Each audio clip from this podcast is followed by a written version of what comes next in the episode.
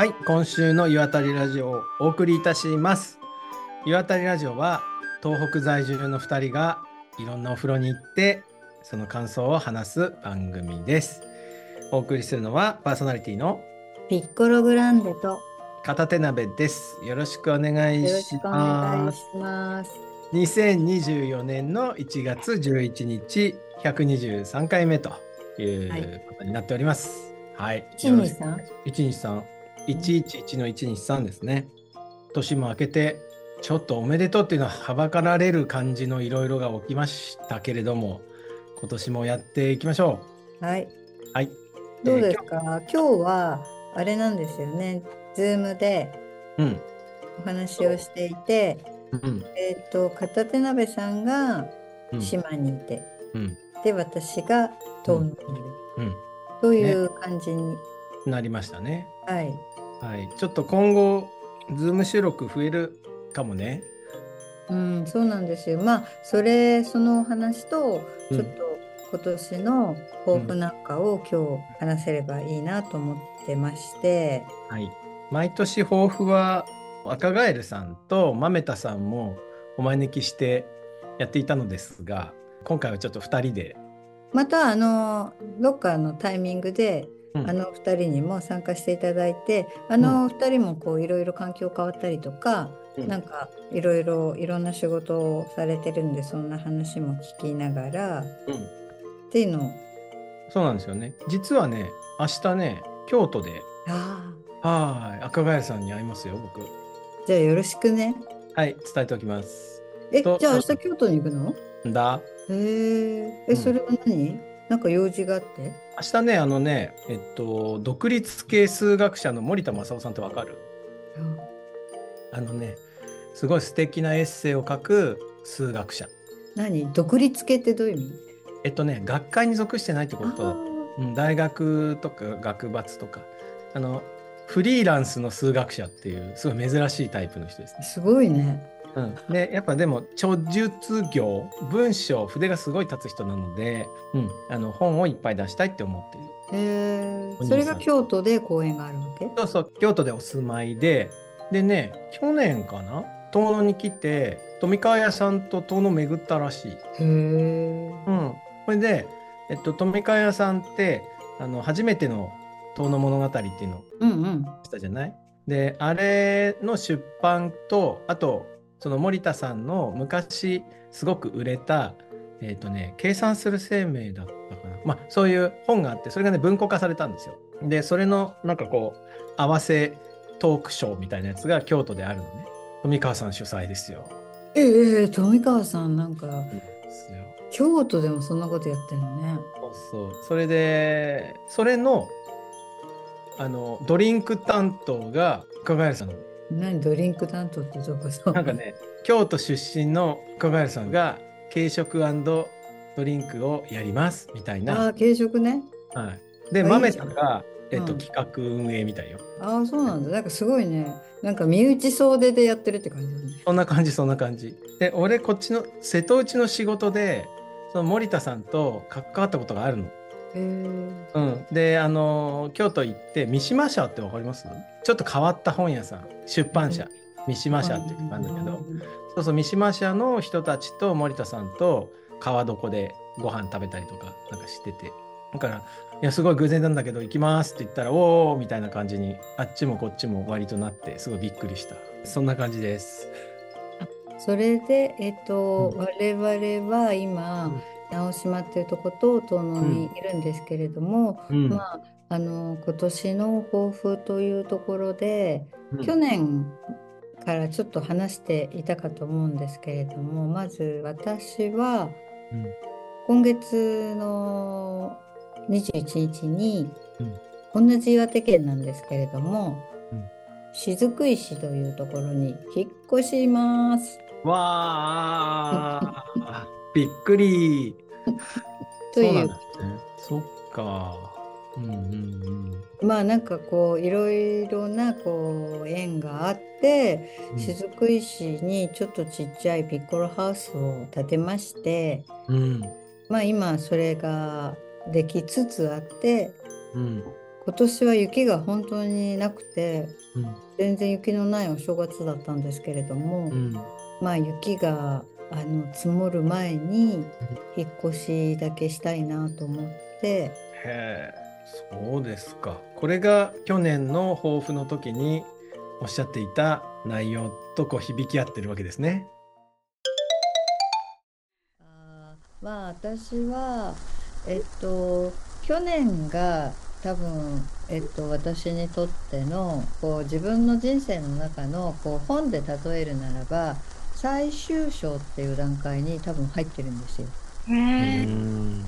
で今年はそれを具体化して実際に私が思い描いていたこう自分のアトリエをこう自然の中に持ってそこの中で暮らしていきたいっていう形が見えてきています。うんでまあ実際に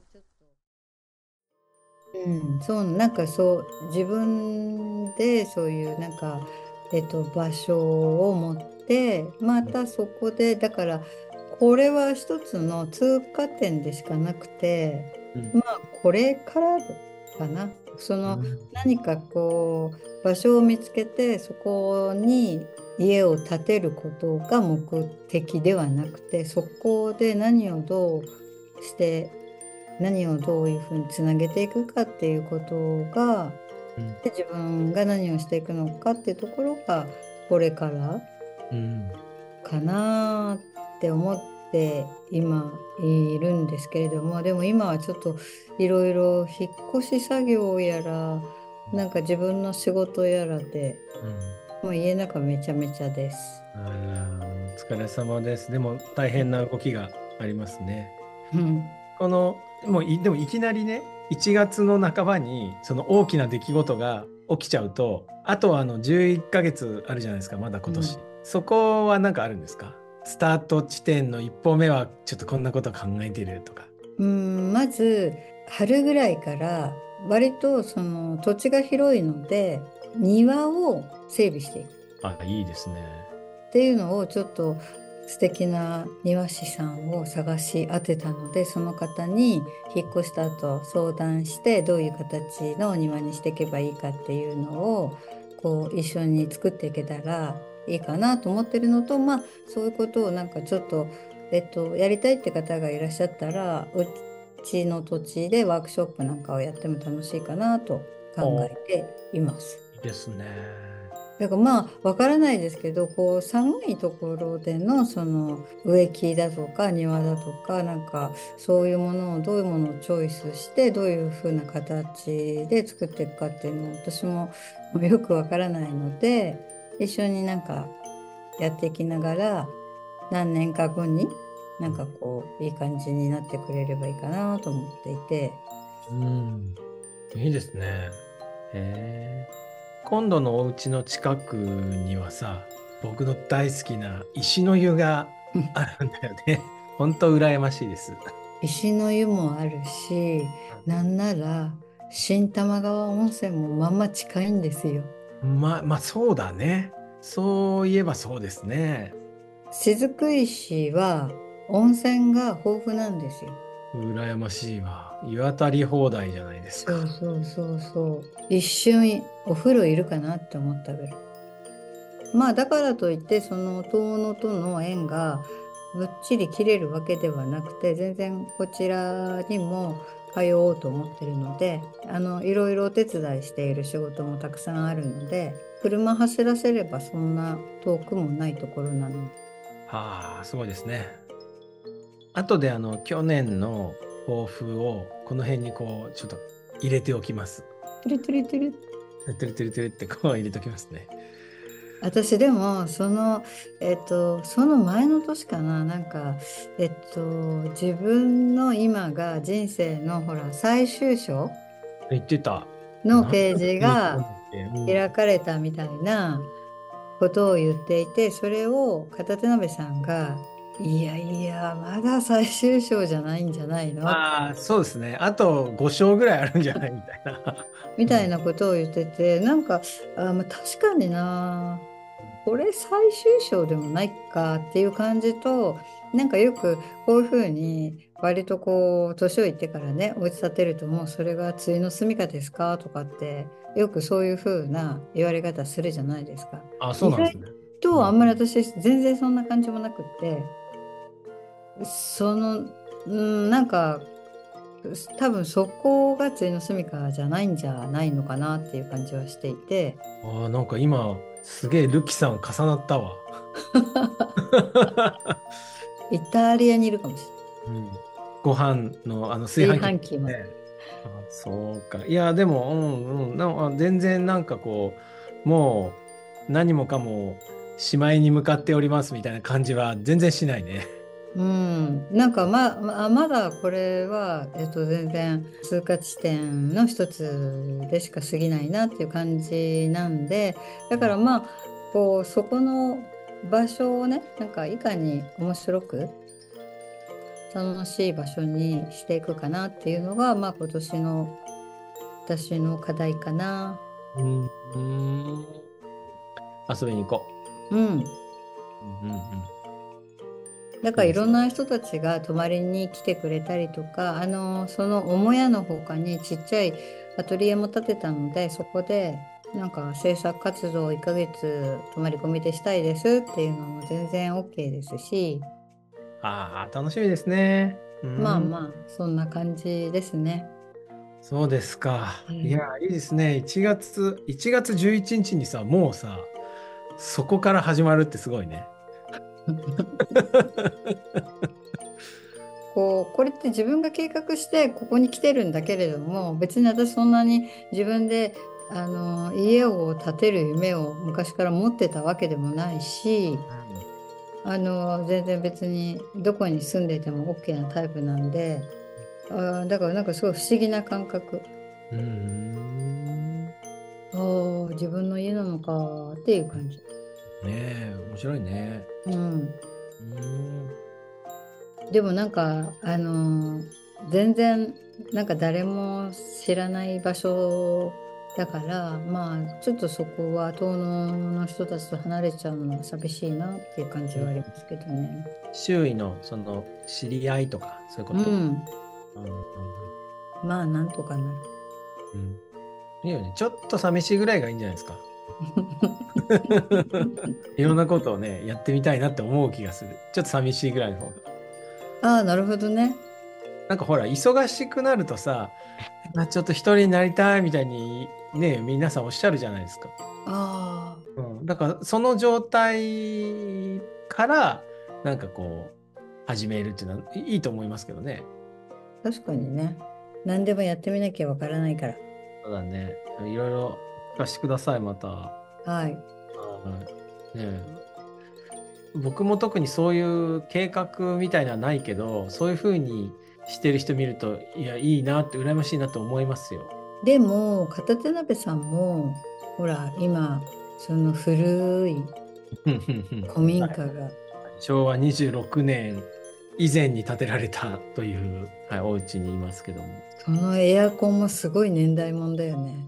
はい。これは、あのー鑑賞用なんで、動かない。はいのはい。見るだけですね。あ使わないんだ。使えないんで。ああ、後ろのなんか鳥かごがかわいい。あ、はい。これはね、挿し木をしてますね。ああれこれ見たことなかったでしたっけ？こんな感じで、中にね、いろんな木の挿し木が入ってるんですよ。これで、挿し木って、いつも濡れてないといけないえ、そうなの？乾いちゃいけないの？乾いちゃいけない。乾いたらダメなんですよ。だけど、乾かなければ、大抵つくらしいんだ。うーん。あと、なんだっけな、あの、木の実っていうのがね、うん。木になる種みたいな。あれって、こう土が濡れてる状態で、実から出して、口なしとかさ、うん。あれをこう開けるんですよ。そうすると中からちっちゃい種がいっぱい出てくるんですけど、それの周りにある種が芽が出ないようにね、なんかこう、実の中には種が芽が出ないようになる成分が入ってるんですけど、それを洗い流すのね。ほんで、その状態で乾かさずに濡れた土に埋めると、ほぼ出る。あ、そうなの？うん。へーそうなんだって。でも乾かしちゃうと急に芽が出なくなるらしいんですけど、その半分生みたいな状態ですぐさま植えるとすぐ出るんだって。ただ、この土をずっと濡らしておくっていうのがさ、難しいんですよ。外で出かけたりすると。ああ、乾いちゃうよね。そうそう。それで誰かに頼んでも、まあ忘れちゃうと乾いちゃうし、あれなんか今あるじゃん。自動水やり機。あるよね。旅行行った時に植木が乾かないように。そうそう。それはいいんだけど、今度は置いてっちゃうと見られないじゃん。まあペットみたいなもんだとして、姿がオンラインじゃなわかんないけど、まあまあ、そういうのもいいんだけど、いや、逆にね、連れて歩けばいいじゃんと思ったの。挿し木を。ペットみたいに。それで、あの、去年の9月から連れて歩いてんだけど、いい感じなんですよ。かなり変態なんだけど。いや、あうん、話しかけたりしてる。新幹線も寝台列車も一緒に乗ってる。でね、あの、大体みんな避けるけど、たまにすごい興味持っておしゃべりしてくれてる人とは仲良くなれる。あと子供と仲良くなる。まあまあ子供は来るよね。ねそこの中にさ、ちっちゃい文鳥とか入れちゃダメなの？鳥ね、でもそうすると今度はそれなりになんか持って入れないんじゃないの？よくわかんないけど、電車とか。あうん、まあ入れたいよ、入れたい入れたい。入れたいと思ってるよ。そうあ、そうかわいいじゃん。うん、かわいいと思う。まあでもこの草だけなのもすごいかわいいですね。十分かわいいですね。うん、そうね。うん、な、なんですか、その不思議そうな目は。いや、うん。ちょっと話しづらいっちゃ話しづらいかもね。最初のとっかかりが。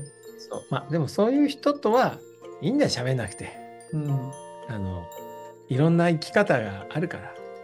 これがさ、すごい臭いとかさ、めっちゃ眩しいとかさ、なんかこう、うなり声を上げてるとかだったらね、ちょっと考えた方がいいけど、まあ、あの、静かなもんなんで。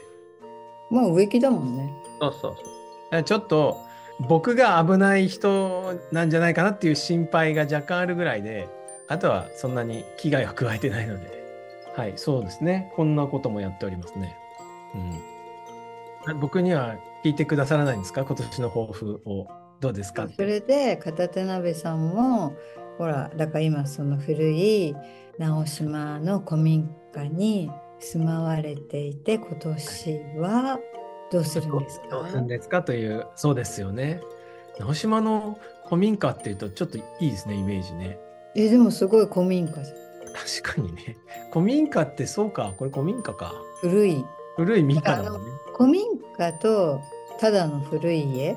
あれの違いってなんか微妙感あるよね微妙感ある。どこ違うんだろうみたいな感じはあるけど。でもそれは一応ほら木のさガラス戸があってさ壁もうんそれなんか塗り壁？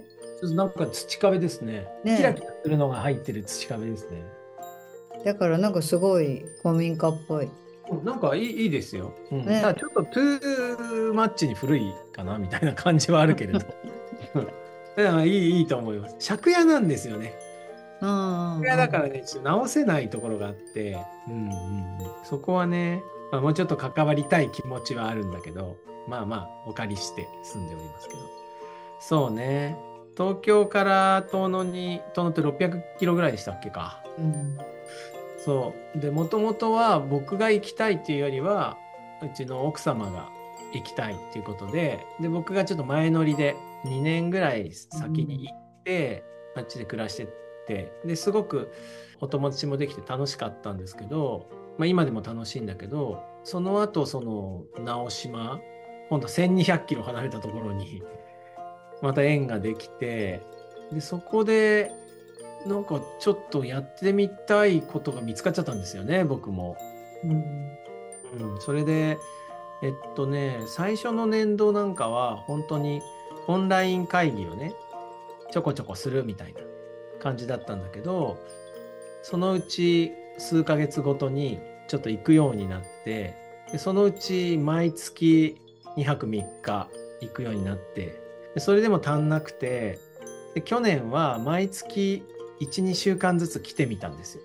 で、でもね、意外だったのは、毎月2泊3日ぐらいで来るのと、2週間いるのとあんまり変わんないの。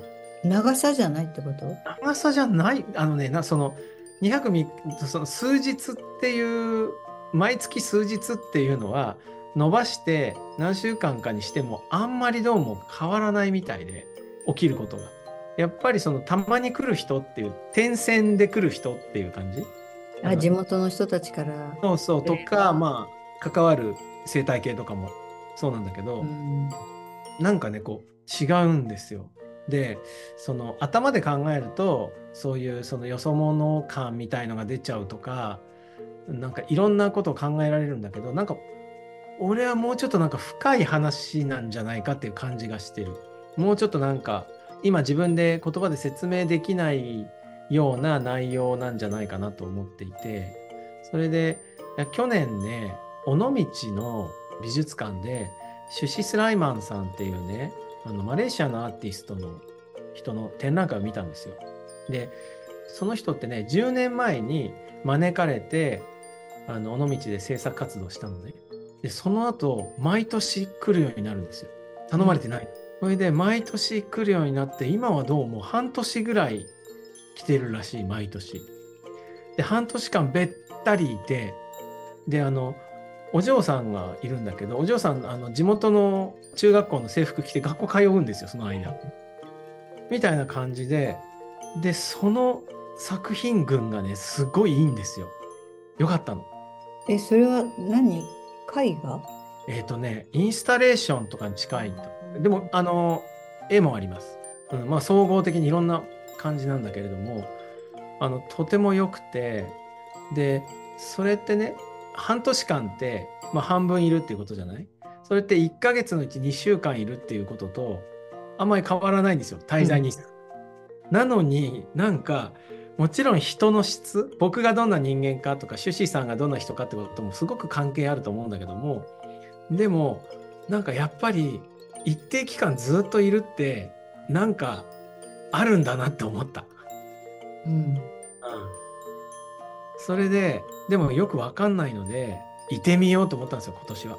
でなんなら半分じゃなくてもう1年べったりいてそれで必要な分だけ仕事を施していた農園があるんだけどそこにもう全部詰める仕事は全部そこに積んでみようと思って。そしたらなんかよくわからないよくわからないなんだろうな。領域というか。なんかななんていうの？やりすぎた仕事ってどっかちょっと説得力あったりする時あるじゃない？ちょっと怖かったりもするんだけど。そういうなんか変な境界線を越えられるんじゃないかっていう期待を自分にしてる。でもそれやってみなきゃわかんないからね。やってみなきゃ分かんないしそのし質で超えられると思ったけど僕が今こうだだなせる出せる仕事の質ではそれが起きないっていうことが分かったのでもうあとは量だなと思ってでもね、量はね、意外と大切。だよね、うんうん、そう思って全然質をカバーすると思うよ、量は。なんか量がある時質に転換するみたいな感じもあるよね。あるある。そう。それでね、昨年、サンタさんに僕、プレゼントをねだりまして、それはね、幸運期なんですよ。あホンダのね、コマメっていうね、まあ、あの、乗るやつじゃないよね。こう、持ってあ、こうやって押していくやつ。そうそうそうそうそうあれのね、すごい40年ぐらい、こう、作り続けられてる、幸運基盤の株みたいなのがあるんですけど、うん真っ赤なやつが。おねだりしまして、そしたらサンタさん届けてくれたので、それを積んで直島にやってまいりました。畑を耕すっていうよりは、あの水路をね、ちょっと掘り直すためなんだけれども、うんそうもう何十年も工作されてない元田んぼなんですよ。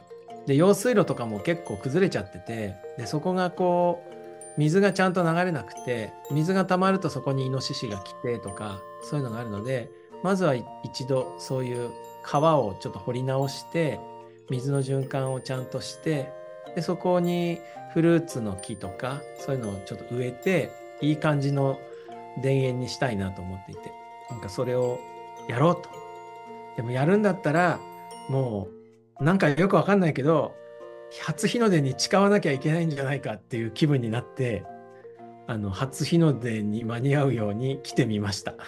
そして、はい、丘の上から誓いました。すごい。そう。そん今はそんな感じですね。で、ちょっと家族とね、離れちゃったから、うんうん1年になるのか何年になるのかちょっとわからないけど少なくともこの1年はちょっと頑張ろうと思ったので、えっと、毎日その日にあったことを書こうと思ってあのノートっていうさブログサービスみたいになるじゃない？あれに毎日書いています今、えー5日分書いてます後であのピッコロさんにも紹介しますでもすごい面白いね。家族がみんなバラバラなところに住んでるっていうのは面白いよね。面白いよね。そう、あの、年末、去年のね、年末に息子が久しぶりに帰ってきて、あの、寮に行ってるじゃない、うんうん。で、あの、船員さんの学校に行ってるんだけど、うんうん帰ってきて、で、冬アルバイトしたいって言ってて、でそのアルバイトが面白くて、苫小牧からフェリーに乗って、日本海側に行って、敦賀まで行って、あそこをこう往復するっていうフェリーなんだよ。で、今回地震とかもあったから、すごくいろんなことが起きてると思うんだけど、その、なんか学校にアルバイトの募集が来てんのかと思ったら、自分でなんかネットで探して、それに乗り組むっていうバイトを今していて、その、それ客船？貨客船って感じかな。うん。えっと、荷物も車も人間も乗れるんだけど、荷物を早く運ぶっていうので結構有名な路線っていうか、路線っていうの回路だから、うん航路か、うん、みたいで。あの、設計の巡航スピードが27ノットなんだけど、30ノットでこうぶっ飛ばすっていうのが有名なえフェリー会社ですね。ーえ、そこで何のアルバイトするの？そここで。ね、えっと、まだ高校生だから、ボーイさんやるって言ってたの。ああ、食堂とかの？食堂の。うん食堂のボーイさんやるんだけど、でも途中で横須賀に、こう、船を直しに行ったりとか、なんかいろんな時があるらしくて、その時は、あの別の雑用もやるかもしれないって言ってた。うんいろんなアルバイトあるんだね。高校2年のアルバイトがそれって結構いいなって思っちゃった俺。ねうん、いいと思俺高2の時はディズニーランドでバイトしてたわ。う。近くだから、近くだった。千葉人だった。うん。津田沼から通ってましたね。全然なキャストじゃないよね。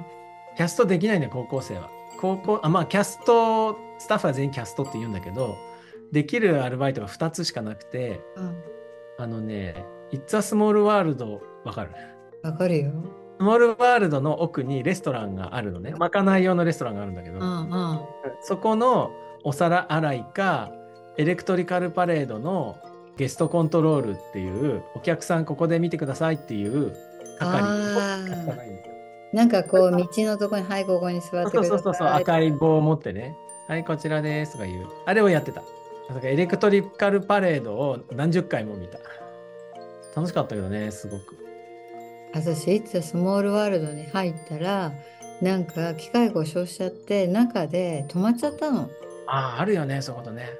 永遠に1時間ぐらいずっとあの音楽をさ聞きつけられてなんか頭くるかと思っちゃってもうもうあれ絶対入りたくないもんですよああ、そう、トラウマになってるんだ。本当に。嫌ご無事でよかったです。ということで今年は我々はちょっと今までとはいる場所がうん。変わっての岩渡りラジオということになるので、最初にも話した通りなかなか片手鍋さんが遠野に戻ってくる時とか、うん岩手に帰ってくる時にどっかで待ち合わせしてまた温泉に行くもありだしまあそれぞれの新しい場所でのねうんいろんな出来事を話していけたらいいなぁと。そうですね。うん、僕がちょっと期待してるのは、こううん1週間、今までさ、3本撮りとかしてたじゃないですか。あれをちょっと控えめにして、こんな感じで、えっと、毎週ね、お互い何があったかをちょっとずつ話すっていうラジオになってもいいかなって思っています。ああ面白いね。こういうことがあったとか。あの前にもちょっと話したことあるかもしれないけど島にね一軒だけ銭湯があるんですよ。銭湯っていうか銭湯という名の美術館、うんうんうん。うん。あの裸にならないと作品が見られないっていう美術館。があってでそこがね2月の末まで改装で閉まっちゃうんです、へえうん、あの「ILOVEYOU」がね。なので今岡山のいろんなお風呂にちょこちょこあの行ってるんでえそれ船で行くんでしょ？船で行きます。300円払って。岡山までは、あ岡山っていうか、そのね岡山側、玉野湖っていうところに渡るんだけどね。え、すぐ？すぐですよ。20分ぐらい。うんうん。高松は50分ぐらい。高松の方が遠いんだね。遠いんですね。え、それ、岡山に行くのは割と1時間に1本とか出てんの？船？うん。うん、そんぐらいだと思う。うんあのー月申しに行くバスよりは多い。え、じゃあ、あのー花巻に行く釜石線ぐらいだね。釜石線より多いかも。じゃあいいじゃん、十分じゃん。まあまあいいわ。あとね、12時半、夜の12時半に週、週フェリーがあるんですよ。え、すごい週。船があるの。だから、めっちゃ遊んだ後も帰ってこれるからいい岡山で飲んで帰ってこれんじゃん。帰ってこれる、帰ってこれる。結構混んでるんだ、それが。あ、そうなんだ。そうそう。島にある工場が多分3交代で、それの何かの時間に当たってるんだろうね。すごい長蛇の列ができるんですよ。へえ、いいね。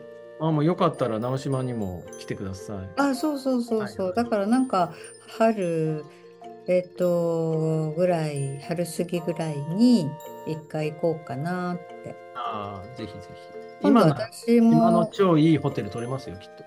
あ、そうそう、予約しなきゃ。そうそう、あれすぐ埋まっちゃうからさ。そうだよね。だからなんか、えっと、新花巻から、えっと、伊丹まで飛んで、おう、そうね。それで、うん新幹線で行って私今度ね岡山駅ぐらいまではお迎え行きますよ。